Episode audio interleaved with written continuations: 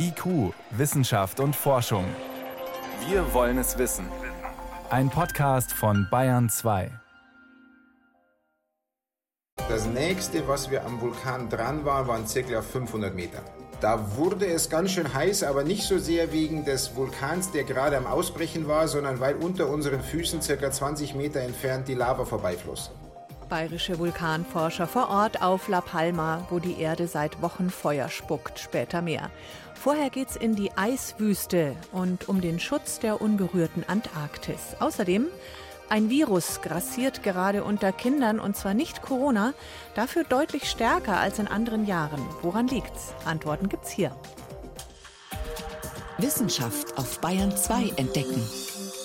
Heute mit Birgit Magira. Es wäre das größte Meeresschutzgebiet der Welt, eine Fläche ungefähr so groß wie die EU, immerhin ein Prozent der gesamten Meeresfläche im Südpolarmeer. Internationale Umweltschutzorganisationen und Forschende weltweit fordern dringend, dort mehrere Gewässer unter strengen Schutz zu stellen. Gerade läuft eine Konferenz dazu. Beteiligt sind die EU und 25 weitere Staaten. Einig sind die sich nicht. Und die Frage ist, was so ein Schutzgebiet tatsächlich bringt, was es leisten kann für die Artenvielfalt zum Beispiel. Vor der Sendung konnte ich mit Thomas Brey sprechen vom Alfred Wegener Institut Helmholtz Zentrum für Polar- und Meeresforschung. Was sind das für Gewässer? Was macht die so wertvoll? Die Antarktis ist aus zwei Gründen besonders. Zum einen ist es, was die Lebewesen angeht, die da leben, ein einzigartiges Gebiet auf der Welt. Viele, viele der Arten, die wir in der Antarktis finden, finden wir nirgendwo sonst auf der Welt. Und der zweite Grund ist, die Antarktis ist das Gebiet auf der Erde, das vom Menschen noch am allerwenigsten beeinflusst wurde.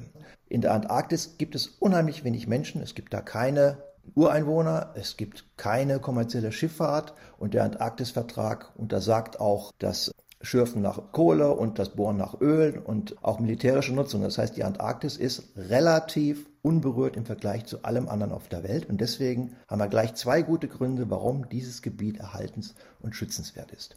Jetzt geht es konkret um die antarktische Halbinsel und noch zwei weitere Gebiete. Warum genau die?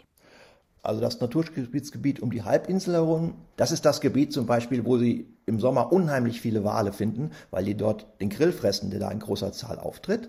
Also das Gebiet ist von der Produktivität her schon mal ganz hoch interessant.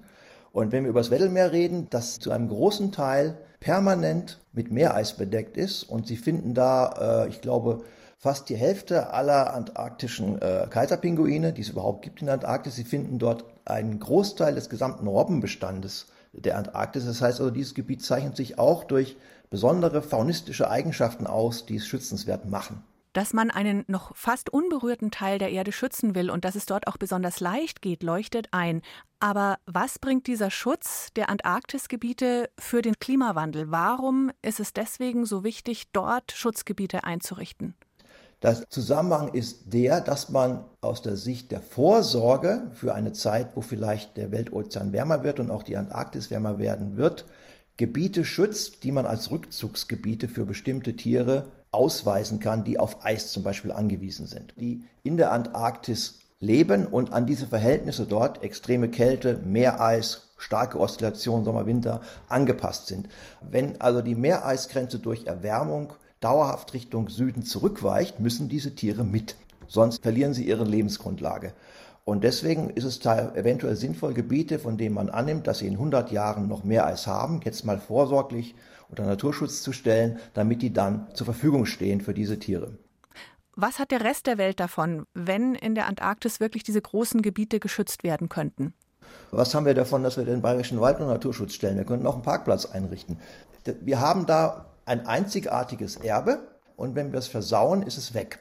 Das Zweite ist, wenn Sie Biodiversität auf der globalen Ebene betrachten, dann sehen Sie, dass die Antarktis wahrscheinlich einen ähnlich hohen Beitrag zur weltweiten Biodiversität leistet wie zum Beispiel die Tropengebiete, von denen wir wissen, dass sie hochdivers sind. Und gleichzeitig ist die hochempfindlich. Warum im Vergleich zu anderen Erdregionen? Das liegt an der Temperatur. Jedes Lebewesen ist evolutionär auf einen bestimmten Temperaturbereich, wo es drin leben kann, optimiert. Und je kälter diese Zone ist, in der ich leben möchte, desto enger wird mein Toleranzbereich. Also wenn Sie äh, zum Beispiel in die deutsche Nordsee gucken, die meisten Fische, die da leben, können Temperaturen zwischen, sagen wir mal, plus drei und plus 20 Grad vielleicht gut ab. Die antarktischen Fische, die bei minus 1,8 Grad leben, die kriegen schon Probleme, wenn es über Null geht. Das heißt, der Temperaturbereich, in dem wir leben können, ist ganz schmal. Und wenn die Temperatur über diesen Bereich rausgeht, wird es dann sehr schnell sehr schwierig. Das zweite ist, je niedriger Temperatur ist, bei der ich lebe, als wechselwarmes Tier, desto langsamer geht alles. Desto langsamer wachse ich, desto langsamer atme ich, desto langsamer pflanze ich mich fort. Sprich, alles, was wir so kennen im Zyklus des Lebens in einer äh, Population von Fischen zum Beispiel, geht da extrem langsam im Vergleich zu den Arten, die wir so aus der Nordsee kennen.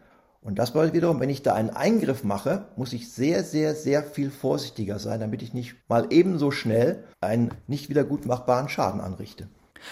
Diese riesigen Schutzgebiete, schöne Idee, aber wie realistisch ist, dass die auch umgesetzt wird von dieser Kommission, die gerade tagt? Von der Kommission, die gerade tagt, also in diesem Jahr, ist die Wahrscheinlichkeit, dass die Gebiete umgesetzt werden, null.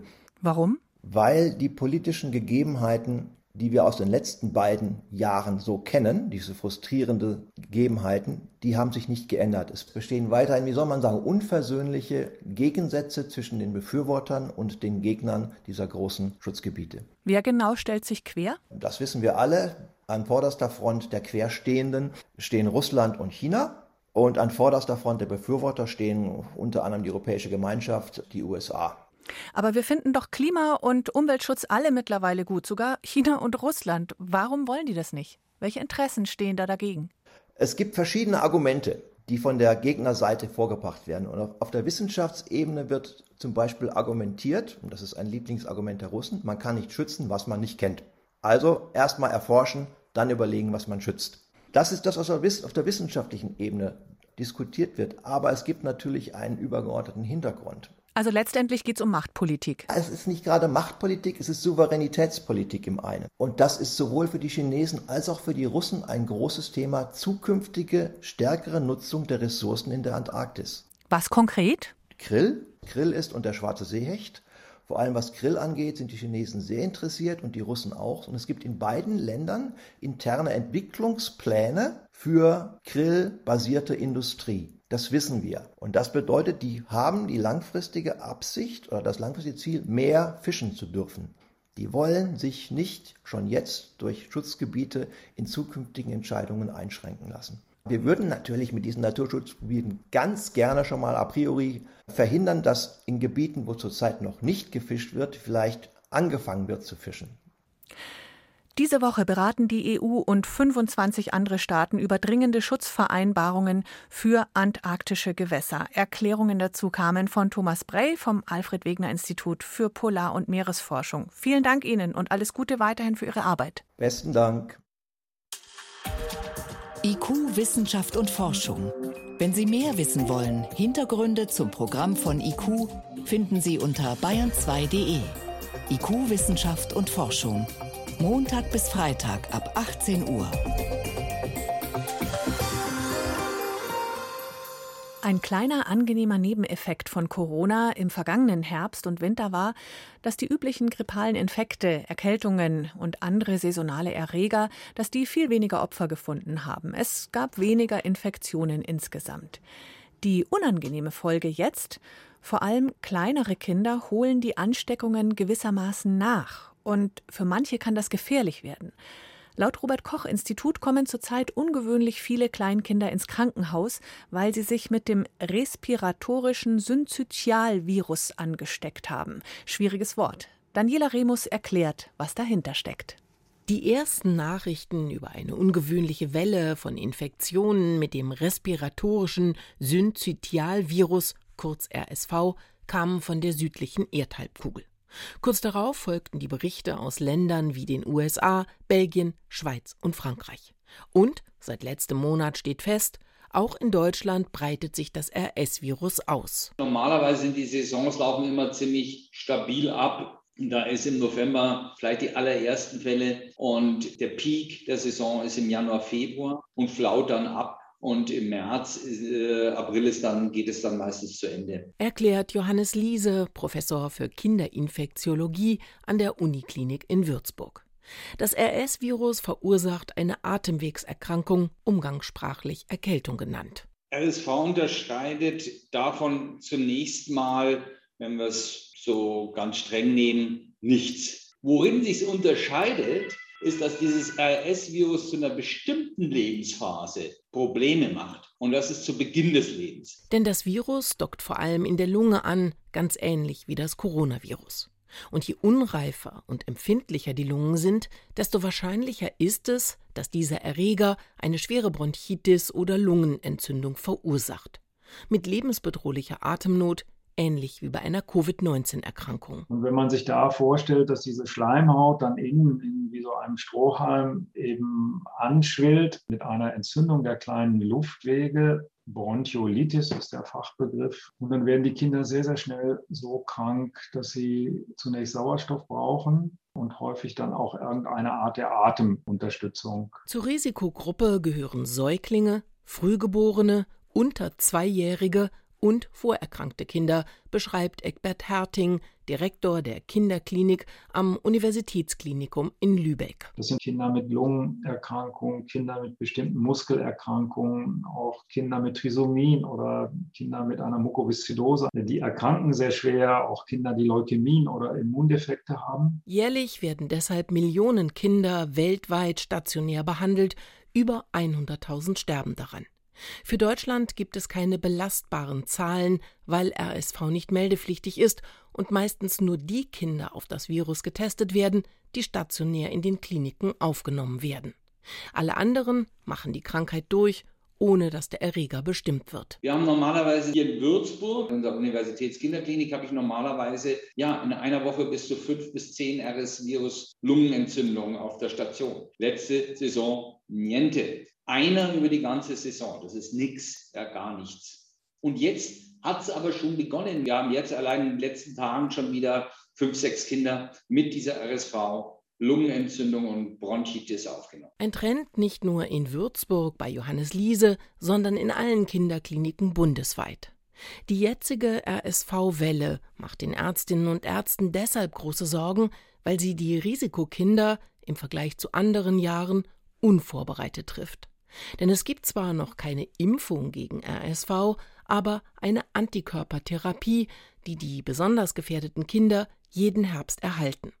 Das ist eine Art passiver Impfung, die das Immunsystem darauf trainiert, das Virus abzuwehren und dadurch schwere und schwerste Verläufe verhindert. Üblicherweise hat man immer im Herbst angefangen, um dann den Wind auf den Winter vorzubereiten, diese Kinder zu schützen. Und da werden wir jetzt überrannt sozusagen. Diese Risikopatienten sind zum Teil noch nicht geschützt, also haben das Medikament noch nicht bekommen, die den Antikörper. Und das ist eben für uns, stellt eine Herausforderung dar, weil wir uns natürlich auch Sorgen machen um die Patienten, die ein Risikoprofil haben. Aber in diesem Jahr hat die Medikamentenprophylaxe noch nicht begonnen, sagt Dr. Yun Oh, Kinderarzt an der Kinderklinik des Universitätsklinikums Eppendorf in Hamburg. Damit die wirken kann, deswegen fangen wir auch üblicherweise ja im Herbst an, ne, um dann eben diese zwei, drei Monate Zeit zu haben, damit der Körper sich vorbereiten kann oder geschützt ist. Und diese Zeit fehlt jetzt. Deshalb sind Medizinerinnen und Mediziner besorgt. Wie wird es weitergehen? Werden in diesem Jahr weitaus mehr Kinder als üblich schwer oder sogar tödlich an RSV erkranken? Weil sie nicht mehr rechtzeitig medikamentös geschützt werden konnten? Antworten darauf gibt es noch keine, denn niemand weiß, ob die RSV-Welle zwar früher begonnen hat, aber auch früher enden wird, oder ob sie diesen Winter wegen der fehlenden Immunität bei vielen jungen Kindern sehr viel länger dauern wird. Deshalb appellieren Pädiater und Kinderinfektiologinnen an die Eltern von Risikokindern, so schnell wie möglich mit der medikamentösen Prophylaxe zu beginnen. Bayern 2. Wissenschaft schnell erzählt. Das macht heute Johannes Rostäuscher und es geht los mit einer Neuigkeit aus der Transplantationsmedizin, die heute für wirklich viel Aufsehen gesorgt hat. In New York haben Chirurgen einigermaßen erfolgreich, kann man sagen, eine gentechnisch veränderte Schweineniere an einen Menschen angeschlossen. In dem Fall an einen Menschen, muss man dazu sagen, sagen, der nicht mehr geliebt hat. Eine hirntote Frau. Die Angehörigen haben dem Eingriff zugestimmt. Laut den beteiligten Medizinern hat die Niere, diese angeschlossene Niere, 54 Stunden normal gearbeitet. Das sind mehr als zwei Tage. Normalerweise werden Schweineorgane von menschlichen Körpern sehr schnell abgestoßen. Bei diesem, sozusagen bei diesem Spenderschwein, war das Molekül, das besonders für diese Abstoßung sorgt, genetisch verändert. Wie wichtig ist diese Nachricht? Also ist morgen schon ein Schwein Organspender für den Menschen? Naja, so schnell geht es auf gar keinen Fall. Überhaupt gehen die Einschätzungen zu dieser Meldung ein bisschen auseinander. Ein wichtiger Schritt auf dem Weg zum Schweine als Organspender heißt es vor allem in den USA. Bei uns ist es zurückhaltender sind die Reaktionen. Zum Beispiel ein Experte verweist ausdrücklich darauf, dass Schweinenieren in Affen schon 500 Tage funktioniert haben.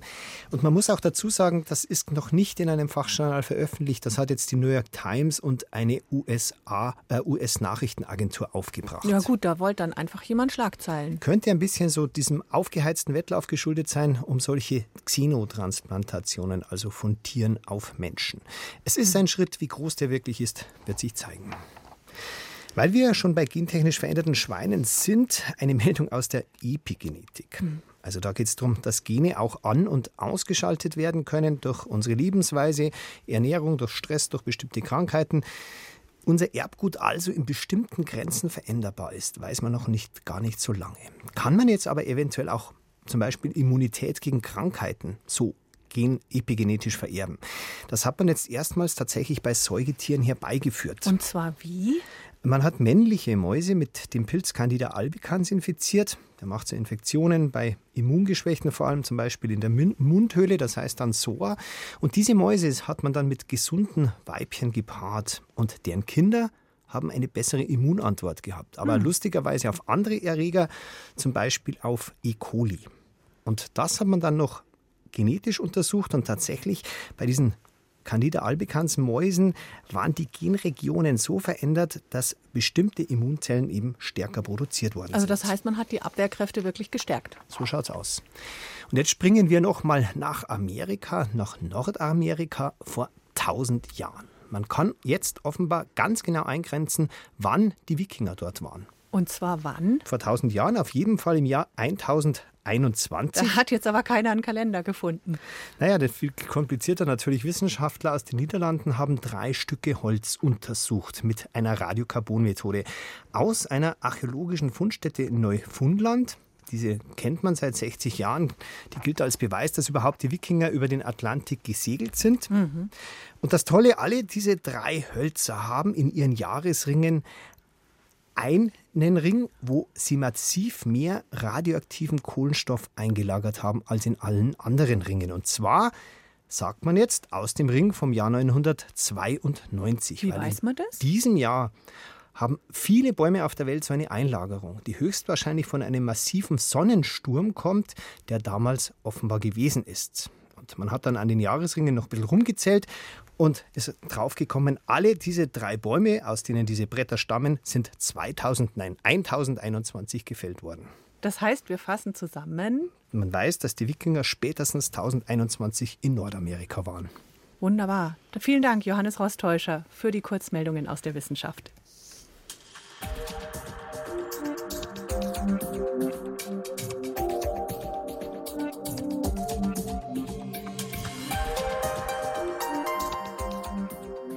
Jetzt raucht und brodelt auch ein Vulkan in Japan. Aus dem Aso, so heißt der japanische Vulkan, steigen mehrere tausend Meter hohe Aschewolken auf. Auf der Kanareninsel spuckt ein Vulkan seit mittlerweile einem Monat Lava.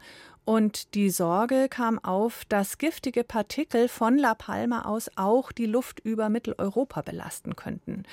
Vor Ort auf La Palma ist die Zerstörungskraft des Vulkans unübersehbar. 2000 Gebäude und viele Hektar Ackerland sind bisher begraben. 7000 Menschen wurden in Sicherheit gebracht. Ja, und von der Münchner Ludwig-Maximilian-Universität sind zwei Vulkanologen hingeflogen, um den Ausbruch zu untersuchen, zusammen mit ihren Studierenden.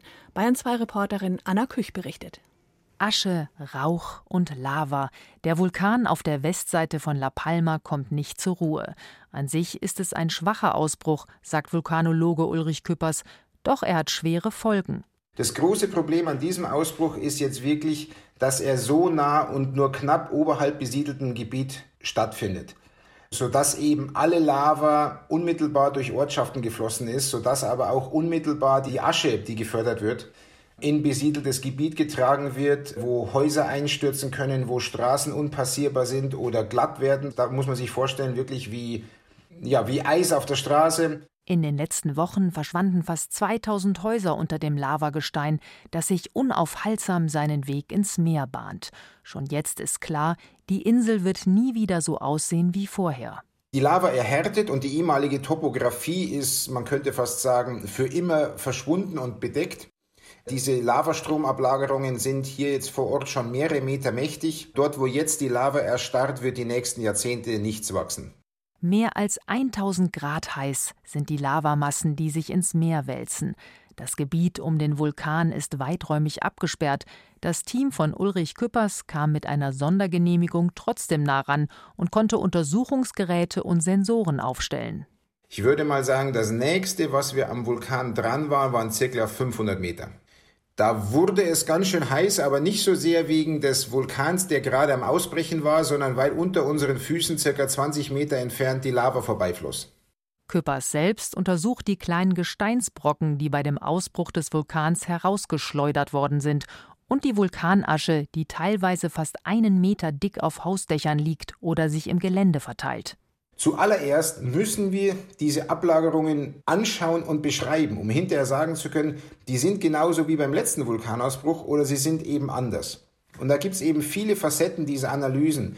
Kornform, Korngröße, Gehalt an Blasen, Größe der Blasen. Ist es alles magmatisches Material oder werden auch irgendwelche Nebengesteine mit ausgeworfen?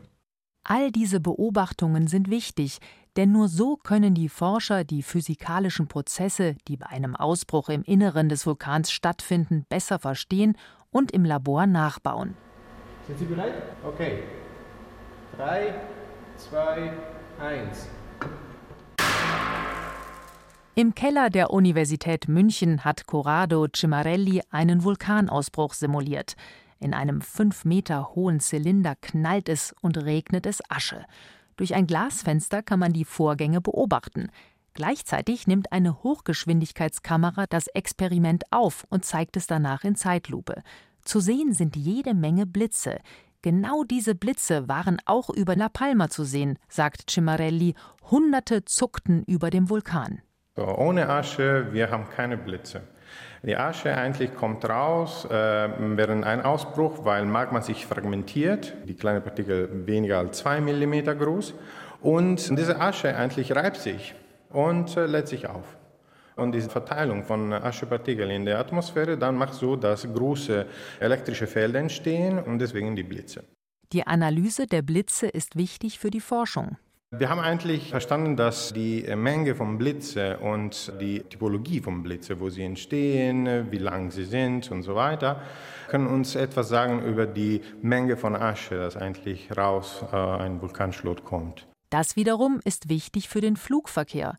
Im Moment ist die Aschewolke drei bis vier Kilometer hoch und verteilt sich in der Atmosphäre. Je nachdem, wie der Wind steht, muss dann auch der Flughafen von La Palma geschlossen werden. Und was ist mit den Meldungen, dass eine giftige Schadstoffwolke auch über Deutschland feststellbar ist? Kein Grund zur Panik, sagt Vulkanologe Ulrich Küppers.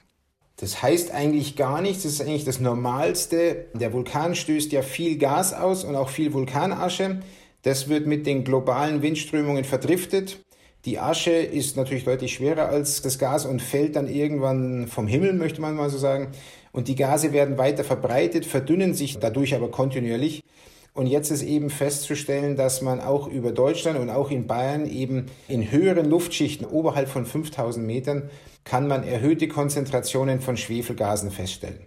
Das ist aber nicht gesundheitsgefährdend. Mit Regen werden diese Partikel ausgewaschen und das Problem erledigt sich von selbst bayerische Vulkanologen auf La Palma. Sehr viel mehr zu Vulkanen weltweit. Schöne Bilder, viel Wissen und sogar ein Vulkanquiz finden Sie und findet ihr auch bei uns im Netz unter br.de/slash wissen. Das war's für heute mit IQ. Danke fürs Zuhören, sagt Birgit Magira.